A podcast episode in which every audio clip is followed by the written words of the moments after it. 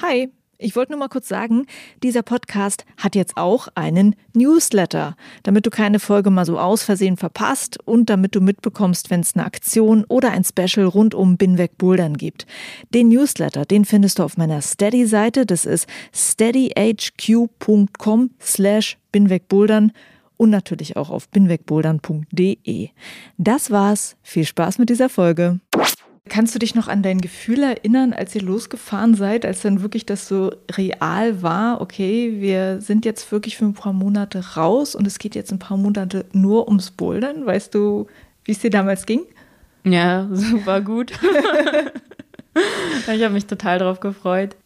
Wir haben Wochen, Monate vorher damit verbracht, äh, diese Reise zu planen, uns Gebiete rauszusuchen, die man sich anschauen könnte konnten uns ewig nicht festlegen. Wir hatten tausend und ein Ziel sozusagen. Mhm. Am Ende, als dann klar war, dass wir über die Sommermonate unterwegs sein werden, ähm, haben wir uns schon so gedanklich auf den Alpenraum erstmal festgelegt mhm. und wollten dann aber noch weiter bis nach Spanien. Also wir hatten wirklich ganz große Ziele und am Ende haben wir davon halt äh, einen Bruchteil auch nur geschafft. Das ist alles ja. anders gekommen als gedacht. Mhm. Hi und willkommen zu Folge 35 von Binweg Bouldern. Ich bin Juliane Fritz und mein Interviewgast ist Stella Louise Rosier, eine Boulderfreundin aus Berlin.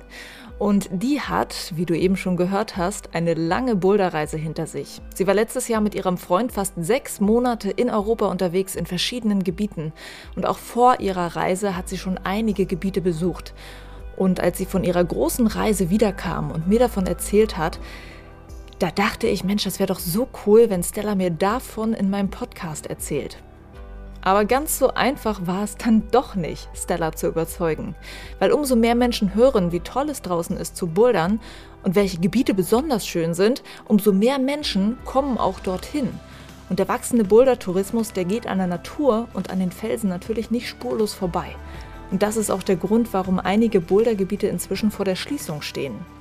Stellas Idee war es deshalb, lass uns im Podcast über die Gebiete reden und gleichzeitig müssen wir allen, die neu in den Sport kommen, erzählen, wie können wir die Bouldergebiete erhalten? Wie verhalten wir uns da draußen vorbildlich und respektvoll?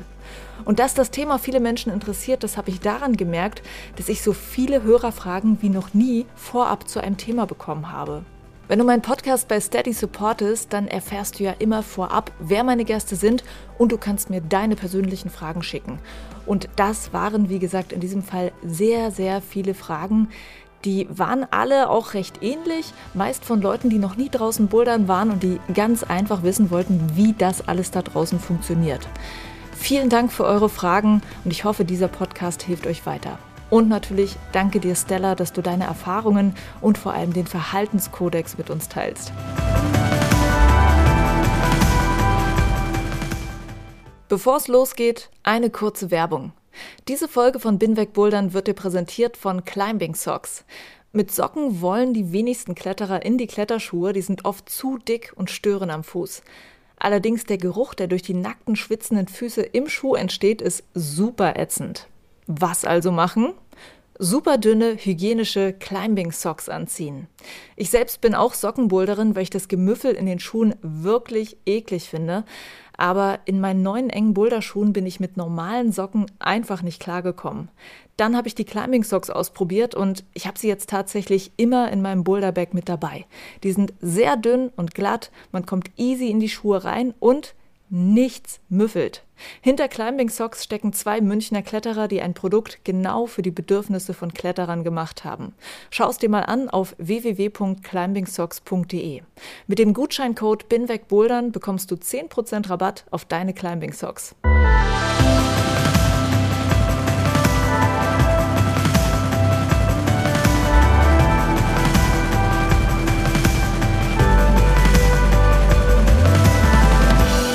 Das Bouldern wird immer beliebter, immer mehr Menschen entdecken in den Städten das Bouldern für sich und kommen natürlich irgendwann über das Bouldern in der Halle auf die Idee, auch mal raus an den Fels zu gehen.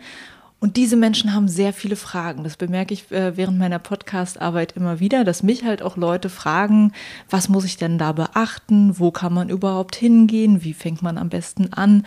Und ich wollte deshalb gerne mal zum Thema Draußenbouldern eine Podcast-Folge machen und das natürlich am liebsten mit jemandem, der schon mehr draußen Erfahrung hat als ich.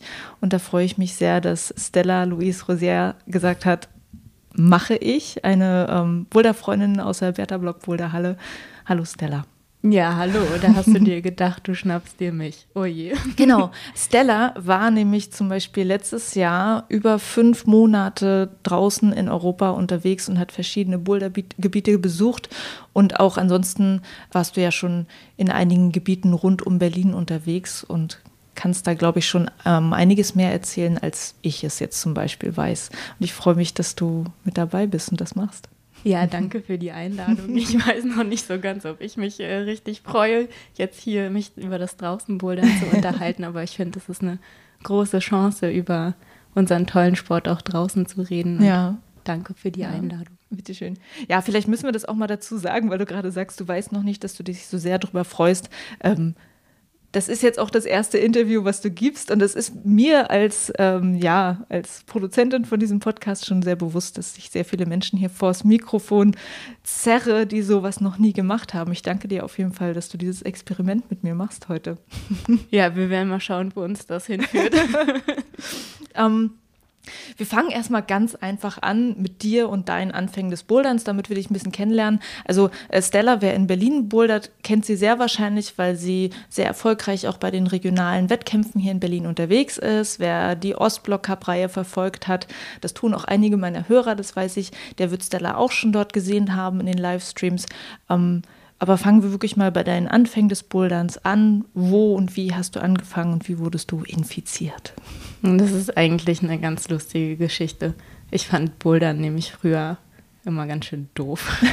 Also ich hatte eine Freundin im Studium, eine sehr gute Freundin, die äh, immer mit ihrem Freund Bouldern war, total begeistert, mir immer davon erzählt hat mhm. und versucht hat, mich zu überzeugen, dass ich doch jetzt auch mal mit ihr mitkommen könnte, weil ich weiß nicht, ich glaube, ihr Freund war schon ein bisschen stärker und sie hat irgendwie auch eine Kletterpartnerin, Boulderpartnerin gesucht und hat bestimmt, ja, es müssen Monate gewesen sein, in denen sie versucht hat, mich zu überreden, mal mitzukommen. Und ich habe immer gesagt, nee, also weißt du was, Bouldern finde ich total doof. Das ist voll die Angebersportart.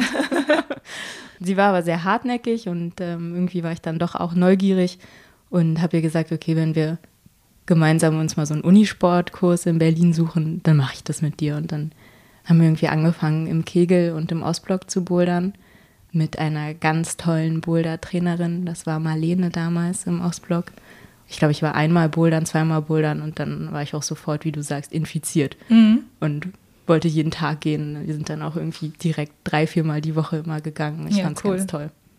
Kannst du sagen, was es für dich verändert hat, seitdem du gebouldert hast? Weil ich ja für mich auch schon gemerkt habe, so dass, dass es mir sehr viel hilft, so auch einfach mal so Stress auszuschalten und so. Was, was hat es mit dir gemacht? Also ich kann auf jeden Fall sagen, ich war schon immer ein eher aktiver Typ. Also ich habe immer auch nach einer Sportart gesucht, die mir irgendwie liegt und die mir Spaß macht. Ballsportarten war ich nie sonderlich glücklich mit, Teamsportarten war ich irgendwie auch nie so glücklich mit. Und das Bouldern zu finden, war halt für mich die Veränderung, dass ich endlich was hatte, wo ich dachte, okay, da bin ich Feuer und Flamme für. Und so diese Motivation hört einfach nicht auf. Also mhm. bis jetzt ist es halt so, dass ich äh, mir noch nicht vorstellen kann, irgendwann mit dem Sport auch mal wieder aufzuhören. Im Gegenteil, ich habe so die Wunschvorstellung vielleicht auch noch als ältere Dame. Ja. Ähm, so wie manche ältere Menschen in Fontainebleau genau. an den Felsen noch zu hängen und das halt auch dann noch weitermachen zu können. Ja, das habe ich damals auch gedacht in Fontainebleau, dass ich dort auch zum ersten Mal wirklich in Anführungsstrichen alte Menschen gesehen habe, die bouldern, was du ja eigentlich jetzt hier in Berlin in den Hallen nicht zu sehen bekommst. Und das fand ich auch sehr schön. Ja, Alter ist natürlich jetzt auch wieder was sehr Relatives. Mhm. Also, ob wann ist man alt, darüber mhm. können wir uns jetzt auch streiten. Ja. Aber einfach ähm, den Sport ein Leben lang betreiben zu können, finde ich, ist ein tolles Ziel. Ja. Definitiv. Mir fällt da jetzt direkt auch äh, so eine Begegnung in Fontainebleau zu ein. Ja. Ich weiß zum Beispiel noch, dass so ein Moment, in dem ich gedacht habe, wow, so möchte ich auch mal sein, weil wir waren in ähm, Fontainebleau in, ich weiß gar nicht mehr genau, welches Gebiet das war, es war ein bisschen abgelegener Wir haben einen einfachen Parcours gemacht und auf einmal boulderten so zwei ältere Damen, ich sag mal schon so bestimmt 75, vielleicht auch ein bisschen älter neben uns, so ganz typisch. Ich glaube nicht mal mit Crashpad, sondern mit einem kleinen Teppich dabei. Sie hatten ihren Poffbeutelchen, buddelten halt äh, parallel zu uns einen leichten Parcours und es war schon total beeindruckend, denen zuzuschauen. Der Moment, auf den ich jetzt eigentlich hinaus will, ist, dass äh, wir irgendwie an den Felsen standen und auf einmal hörten wir nur irgendwie ein Jauchzen und Kichern von nebenan von diesen beiden Damen und die eine rief auf Französisch, Oh, mais dis donc, c'était un flash. Also, wow, wow, das war jetzt ein Flash und irgendwie war es so eine witzige Situation, auch so vom Vokabular her. Ja. Ja. Total süß. Du musst dann jetzt aber ganz kurz erklären, ähm, also die beiden Damen waren ohne Crashpad unterwegs und die hatten irgendwelche Beutelchen dabei. Was ist das genau gewesen? Also das in den Beutelchen war sehr wahrscheinlich Poff. Also ja. das ist dann kein Chalk, so wie wir das wahrscheinlich äh, eher kennen, mhm. sondern das ist so eine Art ähm, ja, es ist Harz, sehr klebrig. Ich habe es noch nie benutzt, muss mhm. ich jetzt dazu sagen. Also nicht mein Expertenwissen, aber es wird vor allem so auf den Stein aufgeschlagen mhm. und bildet dann so eine klebrige Fläche. Das heißt, die Leute kleben sich am Felsen fest. ja, das ist äh, die Idee. Also wir benutzen ja Chalk oder mhm. andere Mittel, damit wir ja. äh, eben nicht so schwitzige Hände haben und mehr Grip am Fels. Und so in Fontainebleau ist das dann traditionellerweise eher Poff okay. gewesen. Wieder was gelernt. Ja. ähm, wann hast du angefangen mit Bouldern? Ich weiß gar nicht, ob du das eben gesagt hattest. Wann war denn diese Zeit, als deine Freundin dich da ewig lange bearbeitet hat? Also es ist auf jeden Fall fünf, sechs, ja. sieben maximal ja. Jahre her. Und dann hast du in der Halle angefangen und wann warst du denn das erste Mal draußen? Ja, also genau, ich bin so ein typisches Berliner Stadtkind. Ich habe in der Boulderhalle angefangen zu bouldern, wie viele andere wahrscheinlich mhm. auch.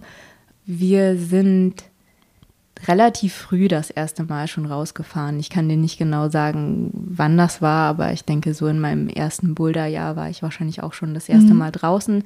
Da hat mich eine Freundin mitgenommen. Ähm, wir waren am Schneeberg, das ist äh, in Tschechien in der Nähe von Dresden das erste Mal mhm. bouldern. Sie hat uns eigentlich alles gezeigt, äh, den Zustieg, die ja. Anfahrt.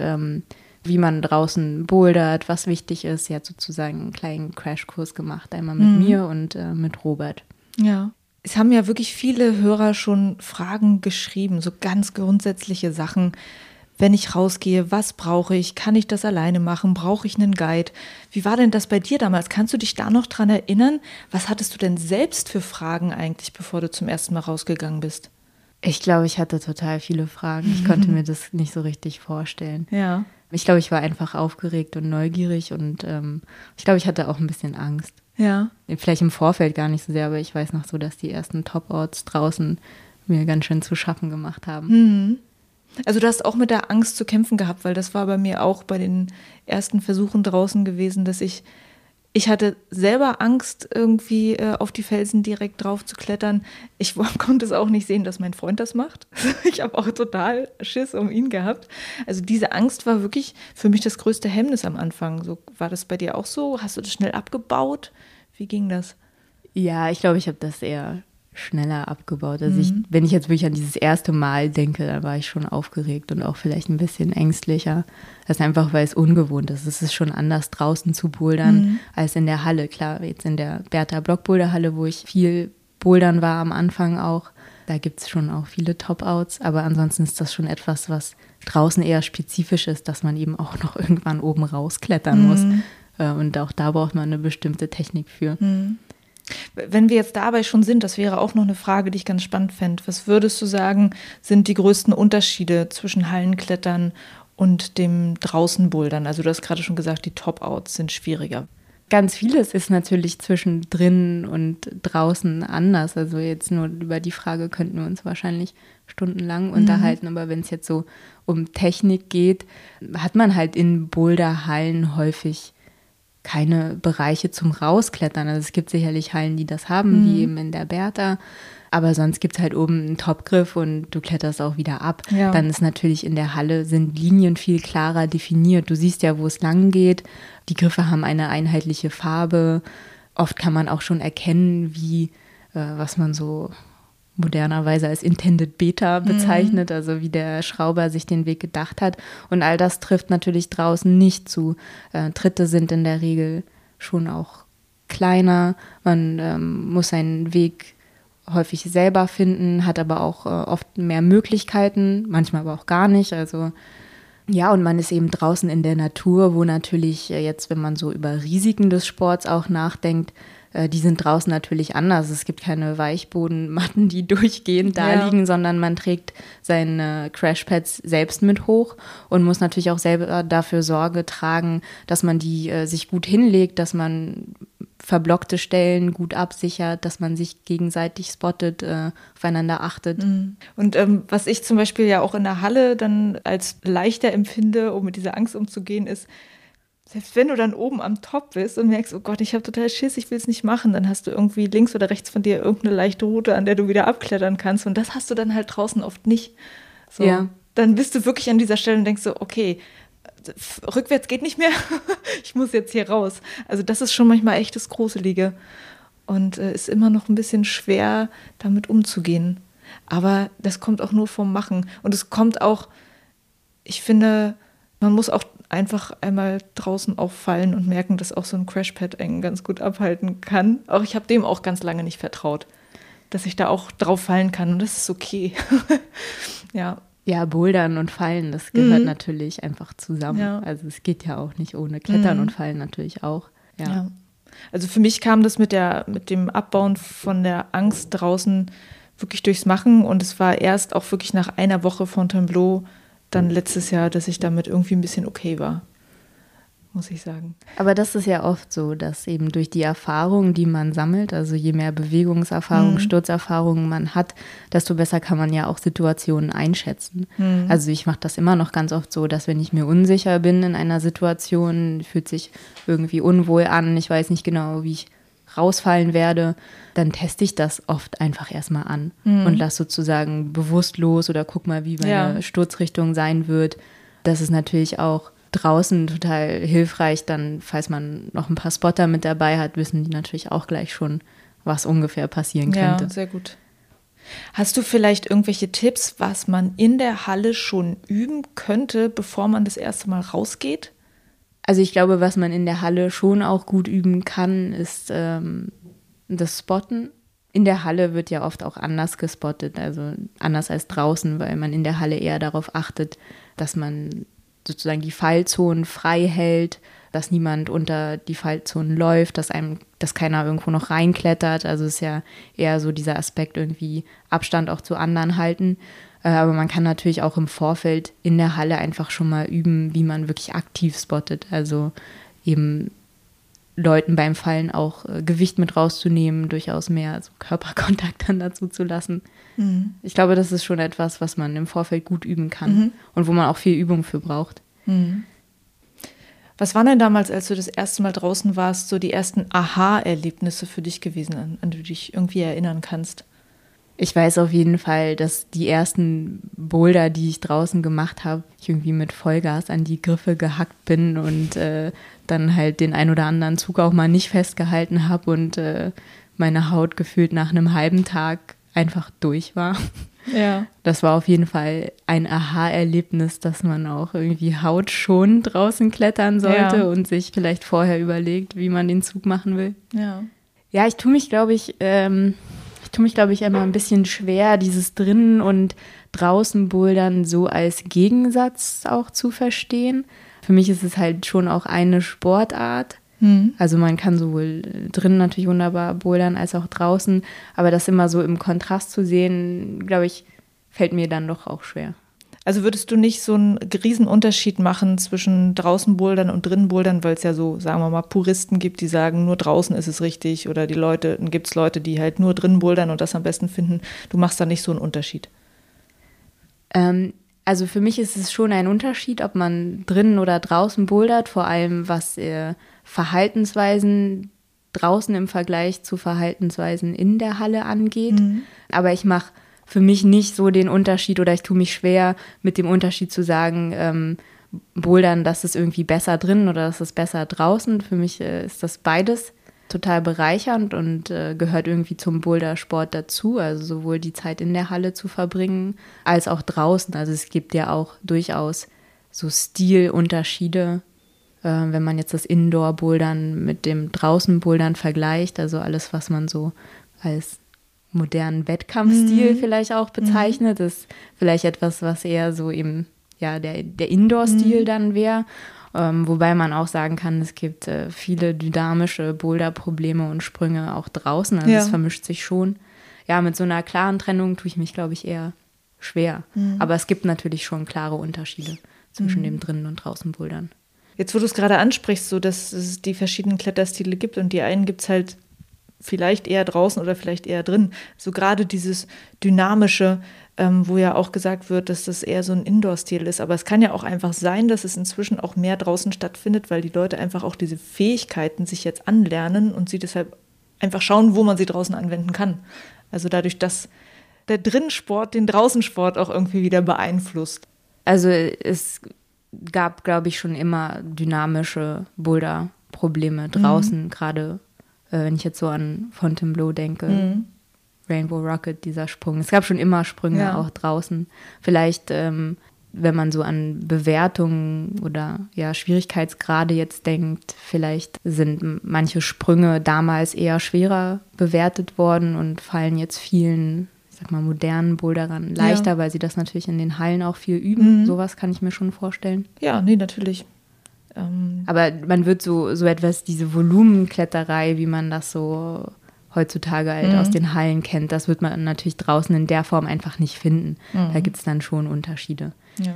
Und auch nochmal eine Anfängerfrage. Du hattest gerade schon gesagt, als du das erste Mal draußen warst, warst du auch mit jemandem dort, der dort schon die Erfahrung hatte. Und das ist auch eine Frage, die auch Hörer an mich hatten. Wenn ich zum ersten Mal rausgehe, ist es cool, dass mit meinen Freunden zu machen, die auch alle bisher nur an der Halle gebouldert haben? Oder sollte man mit einem Guide rausgehen oder mit jemandem, der die Erfahrung hat?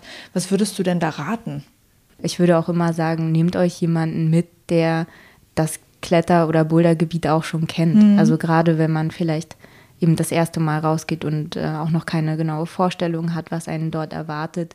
Sprecht die Leute an, macht euch im Vorfeld äh, schlau, äh, was äh, regionale Gegebenheiten angeht und äh, ja, fragt einfach die Leute, ob sie euch mal mitnehmen können. Mhm. Genauso trifft das ja dann auch auf uns, die wir vielleicht schon häufiger draußen waren, zu, wenn jemand das erste Mal rausgehen möchte und einen anspricht, ja, dann nehmen wir ihn halt mit und zeigen ihnen sozusagen das Bouldergebiet vor Ort. Also ich glaube, da ist so ein Geben und Nehmen total wichtig. Ja definitiv. Also ich kann mich auch erinnern, ich war ja zum ersten Mal draußen im Harz mit meinem Freund und wir, also ich war noch gar nicht draußen und er, glaube ich, war ein oder zweimal.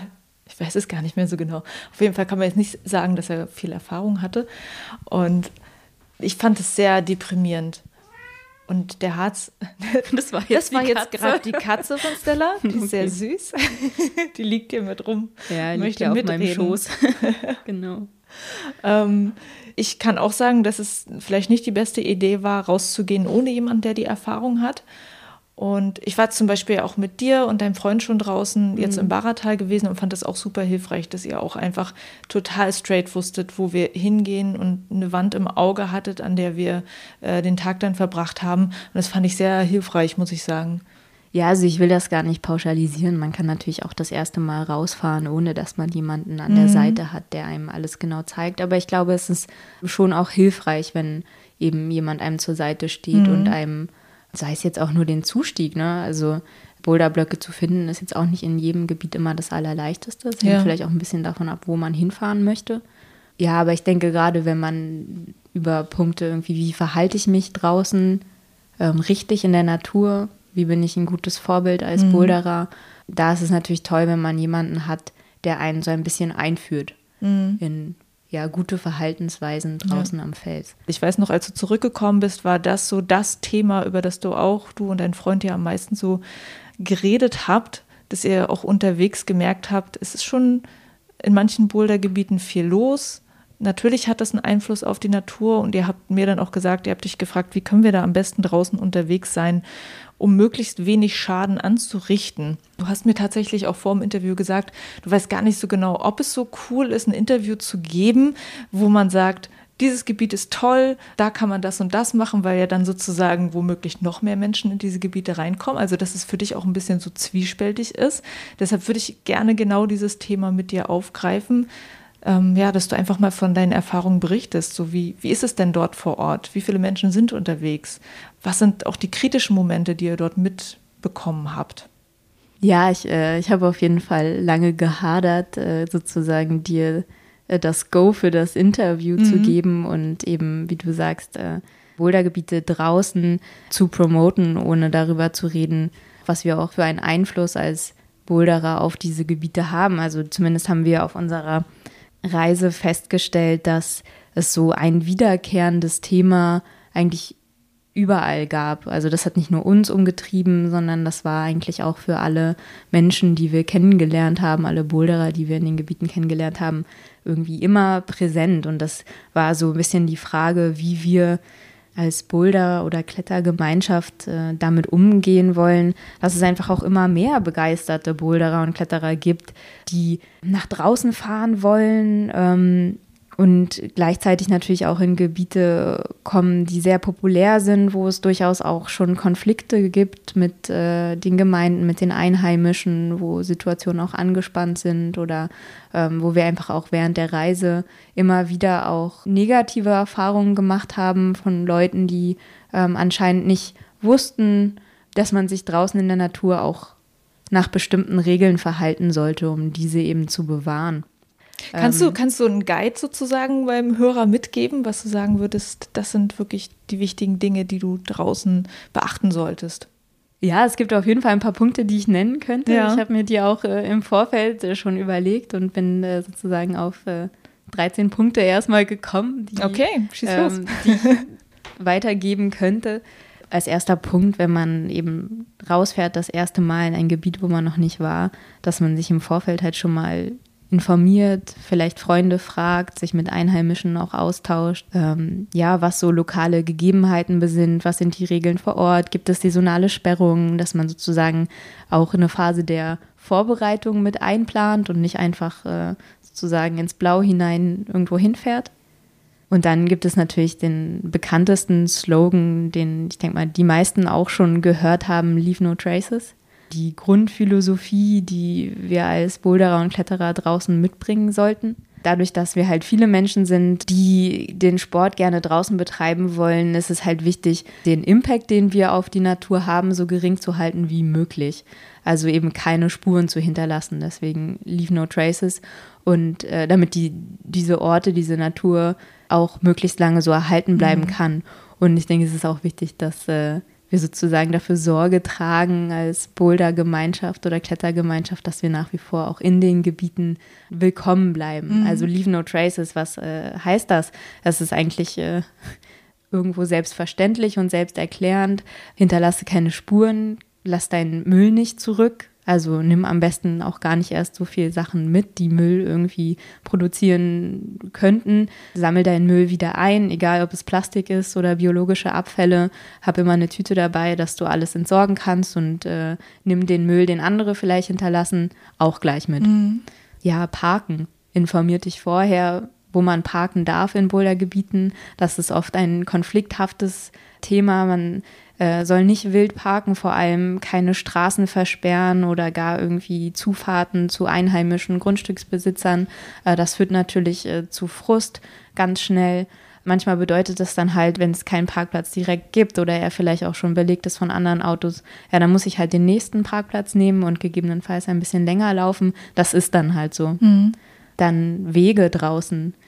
Äh, nur auf Wegen, fest markierten Wegen, Wanderwegen laufen, die schon angelegt sind, nicht querfeldein durch die Bouldergebiete oder den Wald. Das beinhaltet äh, dann auch sowas wie seine Crashpads nicht von einem Block zum nächsten zu zerren, mhm. sondern sie einfach mal hochzuheben und die ja. paar Meter zu tragen, weil man doch äh, auch immer wieder äh, den Waldboden oder in Fontainebleau den Sandboden äh, abträgt dadurch das ist äh, eben vor allem in so hochfrequentierten Gebieten wie Fontainebleau Magic Wood etwas, was wirklich wichtig ist. Mhm. Ähm, dieses äh, Crashpad nicht hinterherziehen, das ist auch was, was ich in Fontainebleau zuerst nicht beachtet habe, weil es mir auch überhaupt nicht bewusst war. Und ich habe ja dann dort auch vor Ort gelernt, wirklich, dass es den Boden verändert und dass es auch die Blöcke verändert. Wenn du sozusagen diesen Sandboden äh, dort verschiebst, mitträgst mit deinem Crashpad, das du hinter dir herziehst, weil eben Sandstein in Arbeit ist, also sich, sich bewegt. Und wenn du sozusagen diesen Boden abgräbst unter dem Stein, das nicht nur den Waldboden verändert, sondern auch die Blöcke verändern kann und die brüchig werden können. Das fand ich auch total spannend und wichtig zu beachten. Ja, ja gerade in Fontainebleau mit dem Sandboden mhm. ist es schon wichtig. Mit jedem Pad, was wir vor einen Stein werfen, ziehen wir dann natürlich auch immer den, den Sand immer mhm. weiter weg, sodass das äh, äh insgesamt instabil werden kann. Oft weiß man das vielleicht nicht, aber die Pads mhm. einfach hochzuheben ja. und zum nächsten Block zu tragen, das kriegen wir, glaube ich, alle gut hin. Definitiv. ja, Feuer im Wald mhm. machen ist auch so ein Thema. Kein Feuer im Wald machen. Ja. Es klingt ähm, zwar total romantisch, aber es ist halt auch gefährlich. Ja, es ist erstmal nicht erlaubt äh, und ähm, gerade in den heißen Sommermonaten, wo halt auch akut Waldbrandgefahr besteht, geht es gar nicht, dass man in irgendeiner mhm. Form ein Feuer macht oder ähm, das kann natürlich auch schon entstehen, indem du deine Zigarette einfach unachtsam in den Wald mhm. wirfst. Ein anderer Punkt wäre auch sowas wie äh, nicht bouldern gehen nach Einbruch der Dunkelheit. Das ist, äh, weiß man oft nicht, aber in vielen Gebieten ist es äh, auch nicht erlaubt, nach Anbruch der Dunkelheit bouldern zu gehen. Einfach auch äh, wegen Naturschutz, Tierschutz. Mhm. Ähm, da kann man sich aber natürlich auch informieren, wie sozusagen regional die Absprachen sind. Mhm. Äh, beispielsweise im, im Barratal ist es so, da gab es jetzt auch eine ja, längere Phase, wo Bouldern sozusagen nicht erlaubt war oder wo es eben viele Konflikte gab mit äh, den Einheimischen und äh, eine klare Regel, die jetzt auf den, es gibt jetzt so Informationsschilder auch im Baratal, mhm. wie man sich als Boulderer verhalten sollte und eine ist eben nicht nach Einbruch der Dunkelheit mhm. äh, dort in den Bouldergebieten zu, zu bouldern. Mhm. Chalk Konsum, sage ich mhm. jetzt mal, und das äh, Putzen von Boulderblöcken ist natürlich auch äh, ein wichtiges Thema. Also man sollte immer draußen eine Bürste dabei haben, eine Bürste aus Naturhaar, keine Plastikbürsten oder Metallbürsten mhm. am Sandstein benutzen und einfach die Felsen regelmäßig im Idealfall nach möglichst jedem Go, den man macht, putzen. Mhm. Also allerspätestens, bevor man den Block verlässt, äh, sollte man ihn auch wieder mit seiner Bürste sauber machen, weil Regen wäscht Chalk nur bedingt ab. Es verklebt dann doch eher oder dringt sogar noch tiefer in den Stein ein. Auch wenn man Tickmarks setzt, also sozusagen sich äh, Tritte und Griffe am Felsen markiert, mhm. fragt doch einfach erstmal die anderen am Felsen, ob sie damit einverstanden sind, dass man sich die äh, Griffe auch eben markiert mhm. und vor allem bürstet sie in jedem Fall, wenn man weggeht, auch wieder ab. Ja. Ja, ein weiterer Punkt wäre nicht bouldern gehen an nassen oder feuchten Sandstein. Da gibt es sozusagen keine Ausnahme. Sandstein ist sehr fragil. Mhm. Ähm, und zerbrechlich und wenn, wenn es eben geregnet hat, dann äh, kann sehr schnell etwas rausbrechen, sodass man halt einfach äh, ja, nicht bouldern gehen sollte am nassen Sandstein. Ja. Es gab ja diesen Skandal in Fontainebleau, ich weiß nicht, äh, ob du das mitbekommen hattest mit dem Video, das kursierte, glaube ich, mal auf YouTube mit äh, irgendwie einem, einem Mann, der sozusagen nach dem Regen unbedingt bouldern gehen wollte ja. und mit einem Bunsenbrenner ja. versucht hat, mhm. den Stein zu trocknen. Mhm. Das geht halt gar nicht. Damit zerstören wir sozusagen den Fels irreparabel. Ja. Ähm, ja, nee, man muss wirklich gucken, also auch wirklich genau gucken, selbst wenn der Regen schon ein bisschen länger her ist, ob der Fels wirklich immer noch irgendwo feucht ist. Und was ich auch gemerkt habe, als ich in Fontainebleau war, man merkt richtig, dass der Fels irgendwie, also schon die obere Schicht des Felsen sich bewegt, wenn du den Fels nur anfasst, wenn, mhm. es, wenn es feucht ist draußen. Also dieser Fels ist wirklich sehr empfindlich und man sollte dann wirklich ähm, einmal, äh, ich weiß nicht, einen Tag lang Sonne drauf scheinen lassen oder wie lange dauert das dann eigentlich, bis so ein Fels wieder trocken ist? Ja, es ist auch natürlich unterschiedlich. Auch in Fontainebleau gibt es mhm. da Unterschiede von Gebiet zu Gebiet. Also es gibt Gebiete, die ja noch nicht ganz so alt sind, wo mhm. auch der Sandstein noch die äußere Schicht, sozusagen die harte Schicht, mhm. noch anders ist als zum Beispiel mhm. in älteren Gebieten ähm, wie jetzt dem Elefanten. Also mhm. da merkt man, der braucht sehr lange, um zu trocknen. Da okay. ist eben die äußere Schicht auch schon sehr fragil. Mhm. Äh, oft merkt man das auch, wenn man die Griffe so anfasst, dass sie von sich aus schon sandig eher sind oder Sand verlieren. Genau. Ähm, da muss man dann vor Ort halt immer auch schauen. Ich auch da kann ich jetzt keine pauschale Antwort drauf geben, ab wann man wieder dran mhm. bouldern gehen kann. Das muss man sich dann halt vor Ort anschauen. Genau. Also man sieht ja, ob der Stein feucht ist oder nicht. So, ja, ja und manchmal sieht man es eben auch nicht. Mhm. Also manchmal wirkt es so, als ob irgendwie alles schon trocken ist und die Feuchtigkeit sitzt halt trotzdem noch drin. Mhm. Manchmal passiert es auch, dass äh, dann am Nachmittag äh, die Sonne dann nochmal voll rauskommt und auf einmal drückt der Stein die Feuchtigkeit nochmal nach draußen mhm. und dann wird er, wird er plötzlich wieder nass. Mhm. Da muss man halt immer schauen. Es ist nur eben wichtig, dass man einen sensiblen Umgang hat und eben gerade an Gesteinsarten wie Sandstein ähm, nicht klettern geht, wenn es nass ist. Mhm. Es bricht dann eben was raus und äh, das ist dann für die Ewigkeit. Ja, ja wenn wir jetzt schon bei Fontainebleau sind, äh, da ist natürlich auch ein wichtiger Punkt, dass man, weil eben der Sandstein doch so fragil ist, immer einen kleinen Teppich oder ein Handtuch mit dabei hat, mhm. dass man eben auch mit sauberen Kletterschuhen dann an den Fels geht. Also der Fels wird eben durch Schmutz oder Sand extrem schnell abgenutzt, äh, mhm. Griffe werden schnell poliert, dass man darauf achtet, dass eben seine Schuhe sauber sind. Ja. Deshalb, ähm, was wir auch am Anfang, was du erzählt hattest mit den beiden älteren Damen, die mit ihrem Tuch durch den Wald gelaufen sind, genauso sollte man sollte man das halt machen. ja, in Blo sieht man viele mit so kleinen Teppichen. Mhm. Äh, das ist so ganz typisch. Genau. Ja, und bei den Crashpads ist ja oft auch sowas mit dabei. Also wenn man sich ein Crashpad kauft, da sind solche Fußmatten halt dann immer. Ja, genau. Drin. Genau, ist ganz praktisch. Die meisten Crashpads haben das immer schon gleich mit genau. drauf genäht. Stimmt. Also Schuhe. Weiter, nächster Punkt. naja, ein paar habe ich noch. Ein Thema, an dem man sich auch immer wieder äh, aufreiben kann, ist, wie verhält man sich jetzt mit Musik und draußen in der Natur. Mhm. Also keine Musik, keine Ghetto-Blaster anmachen in der Natur, sich möglichst auch nicht ganz so laut draußen zu verhalten, also nicht rumschreien, mhm. äh, sondern eher eben ruhig und respektvoll sein, eben weil auch äh, Tiere mit in der Natur sind, andere Kletterer, andere Anwohner, die sich durch die Musik oder mhm. äh, bei großen Gruppen, wenn es jetzt doch mal sehr laut wird, auch gestört fühlen mhm. können, dass man da einfach ein bisschen respektvoll auch allen anderen gegenüber mhm. ist.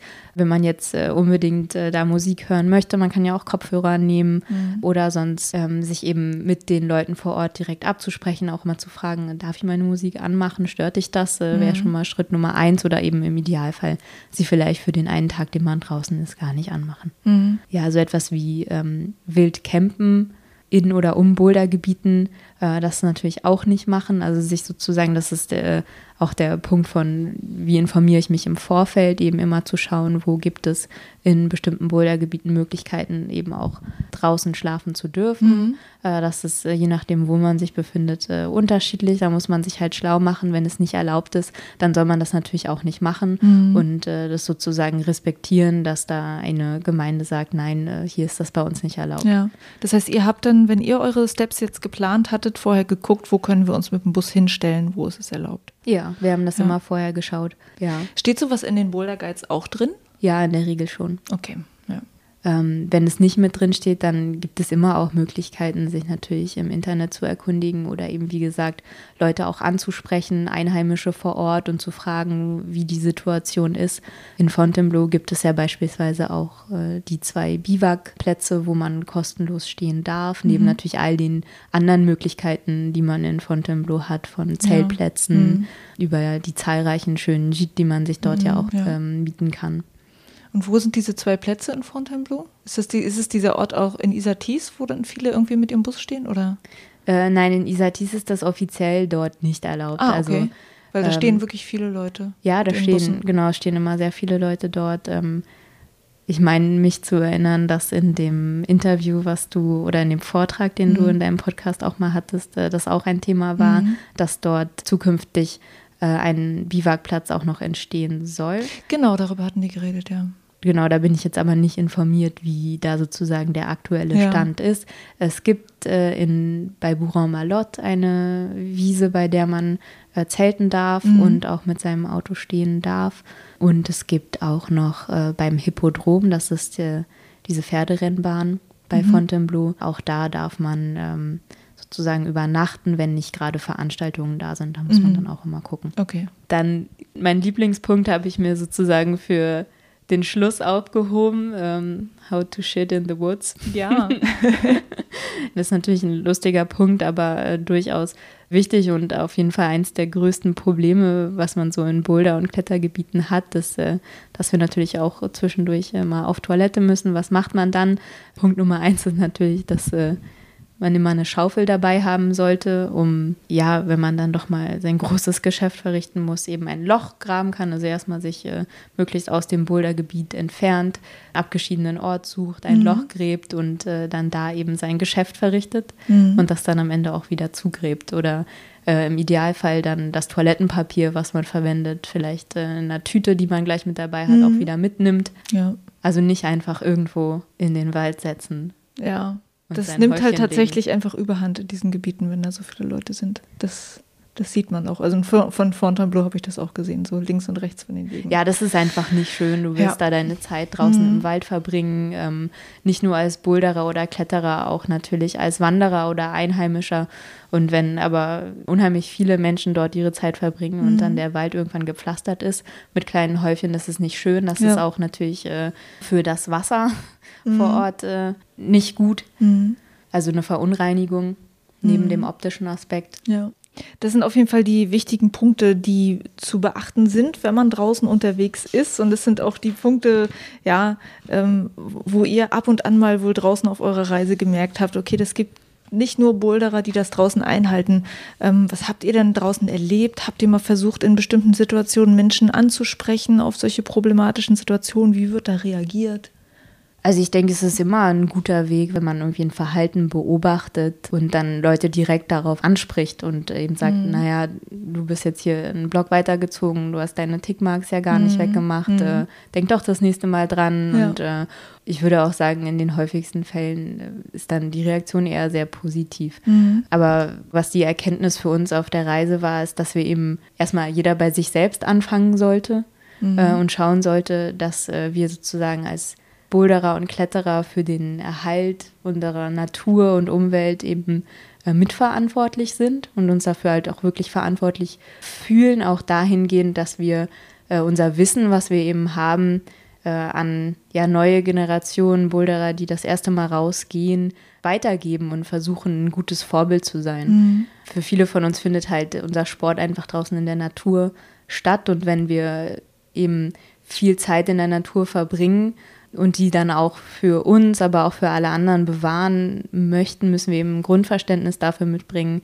äh, wie man sich draußen gut verhält. Und äh, viele Punkte habe ich ja jetzt auch schon angesprochen. Konkrete Situationen draußen, wenn du jetzt Beispiele hören mhm. willst, das sind eigentlich all die Punkte, die ich auch genannt habe. Es passiert immer wieder, dass man draußen an einen Block kommt und es sind ganz viele Tickmarks noch dran, von kleinen bis zu enorm großen mhm. Tickmarks. Mhm. Und äh, ja, das ist natürlich schade. Dann kann man sich schon fragen, warum hat derjenige, der vorher dran war, sie nicht einfach wieder weggebürstet. Mhm. So, wie geht man damit um? Entweder man sieht Leute halt und spricht sie direkt äh, darauf an, auf eine freundliche Art natürlich, oder im Zweifelsfall bürstet man die Tickmarks halt dann selber weg mhm. oder man nimmt den Müll, den andere liegen gelassen haben, dann halt selber weg, sodass mhm. äh, man dafür halt immer mit Sorge trägt. Und ähm, was man vielleicht auch noch, ich weiß gar nicht, ob du den Punkt dann schon angesprochen hattest, also es geht bei all diesen Punkten natürlich um einen respektvollen Umgang mit der Natur, es geht um einen respektvollen Umgang auch mit den Menschen, die auch die Natur dort nutzen wollen. Und aber auch tatsächlich, es passiert ja immer wieder, dass Bouldergebiete dann auch mal geschlossen werden wo es dann verboten wird, dort zu bouldern, eben weil es solchen, solch ein Fehlverhalten gab. Auch das muss man vielleicht nochmal mit dazu bedenken, vielleicht sozusagen erschwerend mit darauf packen. Euer Verhalten kann halt auch dann leider dafür sorgen, wenn es falsches Verhalten ist, dass man grundsätzlich dann gar nicht mehr bouldern kann in einem Gebiet. Und das wollen ja im Prinzip auch eigentlich alle Menschen, die gerne bouldern, nicht. Ja. Statement des Tages. ähm, dann äh, wenn wir sozusagen jetzt mit diesen äh, Hintergedanken oder mit diesen Gedanken, wie man sich am besten draußen benimmt, losstarten wollen. Und zwar, ich hatte es ja schon gesagt, du bist letztes Jahr viele Monate unterwegs gewesen. Ähm, ihr habt euch euren Bus geschnappt und war, wart fünfeinhalb Monate in Europa in verschiedenen Bouldergebieten. da erstmal am Anfang die Frage, wie seid ihr überhaupt auf die Idee gekommen und wie war euch das überhaupt möglich, einfach mal hier fast sechs Monate Berlin Tschüss zu sagen? Ja, da müssen wir mal schauen, wie tief wir ins Detail gehen, aber ähm, ich kann auf jeden Fall sagen, wie ist es dazu gekommen? Ähm, für mich war einfach schon immer klar, das äh, Tollste am Bouldern, mal abgesehen jetzt von dem Bouldern an sich und dem Klettern, also dem sportlichen Aspekt, ist einfach äh, die Tatsache, dass man unheimlich viele herzliche, interessante, ähnlich gesinnte Menschen auf der ganzen Welt kennenlernen kann, ähm, neue Orte kennenlernen kann, neue Kulturen. Und in irgendeiner Form sind wir ja als Boulderer oder Kletterer beim Reisen auch ganz schön privilegiert. Mhm. Also durch den Sport ergeben sich ja so Reiseziele quasi automatisch. Also man ist unterwegs und hat irgendwie immer dieses Ziel vor Augen. Ich äh, bin zwar auf meinem Roadtrip, aber ich will halt bouldern und ich muss nur irgendwie das nächste Bouldergebiet finden und dann ähm, habe ich da auch schon die tollste Beschäftigung der Welt. Also für mich war sozusagen, weil Bouldern für mich eben auch äh, das, was ich gerade beschrieben habe, bedeutet, äh, immer klar, dass ich mal längere Zeit äh, durch Europa reisen möchte. Und es war eigentlich nur die Frage der Zeit, wann der Zeitpunkt sich dann mal ergibt und man mhm. sagt so, jetzt breche ich äh, eben auf. Und wie habt ihr dann gemeinsam den Punkt gefunden? Ich meine, ihr seid jetzt beide zusammen gefahren, da muss ja quasi für beide gerade das irgendwie gepasst haben, dass man sich mal ein paar Monate loseisen kann wir haben entschieden, dass wir einfach losfahren wollen. Also es hat einfach gepasst, gerade beruflich, sage ich mal, mhm. dass wir uns die Auszeit nehmen konnten. Ja. Und wir haben dann halt gesagt, okay, wir, wir wollten, es ist nicht die erste Reise sozusagen, die wir gemeinsam gemacht haben, mhm. es ist eben die erste, wo wir mal so viel Zeit haben. Und wir haben dann einfach entschieden, dass äh, es bei, bei Robert äh, gerade beruflich ganz gut gepasst hat, also durch das freiberufliche Schrauben mhm. halt sehr flexibel war und ich äh, auch die Möglichkeit hatte, mir eine Auszeit zu nehmen mhm. und wir dann gesagt haben, okay, wir fahren jetzt einfach mal los und wir, wir schauen mal, wann wir zurückkommen. Also wir hatten das auch im Vorfeld uns nicht fest überlegt, dass wir nach fünfeinhalb Monaten zurückkommen mhm. wollen. Wir hatten so eine vage Verabredung mit der Familie, dass man ja zu Weihnachten mal wieder da sein könnte. Ja. Betonung auf vage, aber ja. wir waren dann auch zu Weihnachten wieder da. Sehr gut. Ja. Im Endeffekt, wir haben einfach entschieden, das zu machen und das dann gemacht. Also ich glaube, wenn man immer auf den Zeitpunkt wartet, äh, wann es dann mal passt, dann wird er nie kommen. Man muss es dann Richtig. einfach mal entscheiden. Mhm. Okay. Und äh, kannst du dich noch an dein Gefühl erinnern, als ihr losgefahren seid, als dann wirklich das so real war, okay, wir sind jetzt wirklich für ein paar Monate raus und es geht jetzt ein paar Monate nur ums Bouldern? Weißt du, wie es dir damals ging? Ja, super gut. ich habe mich total drauf gefreut. Ich meine, auch so in Berlin, wir gehen schon super viel bouldern. Also die meiste Zeit in der Woche. Ich würde sagen, vier, fünf Tage in der Woche verbringen wir schon mit Bouldern oder zumindest Boulder-relevanten Themen, Training oder mhm. ähm, was man noch so alles machen kann. Ja, wie war das Gefühl? Es war, wir waren auf jeden Fall aufgeregt. Wir haben Wochen, Monate vorher damit verbracht, äh, diese Reise zu planen, uns Gebiete rauszusuchen, die man sich anschauen könnte, konnten uns ewig nicht festlegen. Wir hatten tausend und ein Ziel sozusagen. Mhm. Erst hatten wir gedacht, weil wir doch auch lange Zeit so Skandinavien äh, Liebhaber waren und sind, vielleicht nochmal erstmal Richtung Norden zu fahren, dann wollten wir wieder in den Süden, dann wieder in den Norden. Das war sozusagen ein großes Hin und Her. Am Ende, als dann klar war, dass wir über die Sommermonate unterwegs sein werden, ähm, haben wir uns schon so gedanklich auf den Alpenraum erstmal festgelegt mhm. und wollten dann aber noch weiter bis nach Spanien. Also wir hatten wirklich ganz große Ziele und am Ende haben wir davon halt äh, einen Bruchteil auch nur geschafft. Das ist alles ja. anders gekommen als gedacht. Mhm. Welche Gebiete sind es dann letztendlich geworden? Also äh, bloß schon mal ganz kurz als Überblick, wir gehen dann nachher nochmal rein. Welche Gebiete waren es dann letztendlich, an denen ihr wart? Also letztendlich von all dem, was wir uns vorgenommen hatten. Ähm, also wir wollten halt eigentlich so ziemlich alles uns anschauen, was man von Berlin aus äh, bis nach Spanien sich anschauen kann, was natürlich nicht möglich ist. Und im Endeffekt waren wir dann nur in viereinhalb Gebieten. Mhm. Also wir waren in Italien im Alpenraum, in Valdaone, mhm. Das ist äh, ja Trentino, ich weiß nicht. Genau. Ich war noch nicht da. äh, das ist in der Nähe von Arco. Mhm. Dann waren wir in der Schweiz, im Tessin, in Chironico und mhm. auch äh, mal auf dem Sustenpass. Mhm. Um, ähm, danach haben wir einen kleinen Abstecher nach Magic Wood gemacht mhm. und äh, sind den Rest der Reise in Fontainebleau mal wieder hängen ja. geblieben. Da wart ihr dann sehr lange. Was würdest du denn sagen, sind noch ein paar Utensilien, die für so eine lange Boulderreise sehr wichtig sind? Eben Crashpads, genug Crashpads, gute Crashpads, mhm. äh, ein paar Schuhe und vielleicht ein bisschen was äh, zum Kochen. Ja. Also wir haben sehr minimalistisch gelebt. Ne? Also das ist für mich auch das äh, Schöne an der Form des Reisens, dass man mal so ein bisschen den Komfort der Großstadt zurücklässt und sich so auf die Kleinigkeiten des Alltags, die Kleinigkeiten äh, mhm. des Lebens wieder besinnt, sage mhm. ich mal. Ich könnte nicht sagen, dass man jetzt eine bestimmte Sache auf jeden Fall einpacken muss. Ja. Dann ähm, Lass uns mal durchgehen, wie ihr diese Reise geplant habt. Neben uns liegt so ein Bücherstapel gerade. Und zwar sind das Bücher über die verschiedenen Boulder-Gebiete und auch die, wo ihr jetzt halt wart. Ähm, ich würde gerne wissen, wie habt ihr denn diese Reise geplant? Also es ist ja nicht möglich, einfach irgendwo, wo gerade mal ein Felsen draußen ist, hinzugehen und dazu bouldern. Es gibt einfach auch Orte, wo das verboten ist ähm, oder wo es halt Einschränkungen gibt äh, aus Naturschutzgründen. Wie genau, für jemanden, der es jetzt wirklich noch nicht gemacht hat, wie genau finde ich denn heraus, wie und wo ich bouldern kann, wo das gut ist für mich oder ja, wo ich es darf? Wir haben einfach unheimlich viele Boulder-Topos uns dann gekauft, von Freunden ausgeliehen, reingeschaut. Und also das sind diese Bücher, vielleicht wenn auch Menschen nicht wissen, was ein Boulder-Topo ist. Ja, man kann das auch Guidebook ja, oder genau. Gibt es dafür auch ein deutsches Wort? Ja. Kletterführer, Kletterführer, Boulderführer. Ja, ähm, genau. Genau, haben wir uns ausgeliehen von Freunden oder haben uns auch viel mit äh, anderen Leuten über Gebiete unterhalten, Empfehlungen mhm. gesammelt und dann ähm, ja eher nach einem Bauchgefühl auch entschieden, welche Orte uns besonders interessieren. Mhm. Und wenn man einfach jetzt in der Nähe von wo man bouldert, mit den Leuten in der Halle redet, ja. wird man wahrscheinlich auch schon gute Tipps kriegen. Was wären dann für dich zum Beispiel jetzt um Berlin herum gute Gebiete, wo du sagst, ist von hier aus relativ schnell zu erreichen und ist ein schönes Gebiet? Ja, so als Berliner fahren wir wahrscheinlich alle eher ähm, Richtung Tschechien. Also mhm. wenn wir Richtung Dresden fahren, dann kommt als erstes das Barratal, wo wir beide ja auch schon zusammen mhm. bouldern waren. Das sind so zwei, zweieinhalb Stunden mit dem Auto von Berlin. Äh, und wenn man von dort aus nochmal eine halbe Stunde, dreiviertel Stunde weiterfährt nach Tschechien rüber, kommt der Schneeberg. Schneschnik, Schneschnik, ja. genau, ausgesprochen. Das ist auch nochmal ein großes Bouldergebiet und da in der Nähe ist dann auch Modrin, was ich eben schon angesprochen mhm. hatte. Das wären so die drei Bouldergebiete, wo ich hinfahren würde. Mhm. Und was ist für einen Anfänger ein gutes Gebiet von denen zum Beispiel hier in der Nähe von Berlin?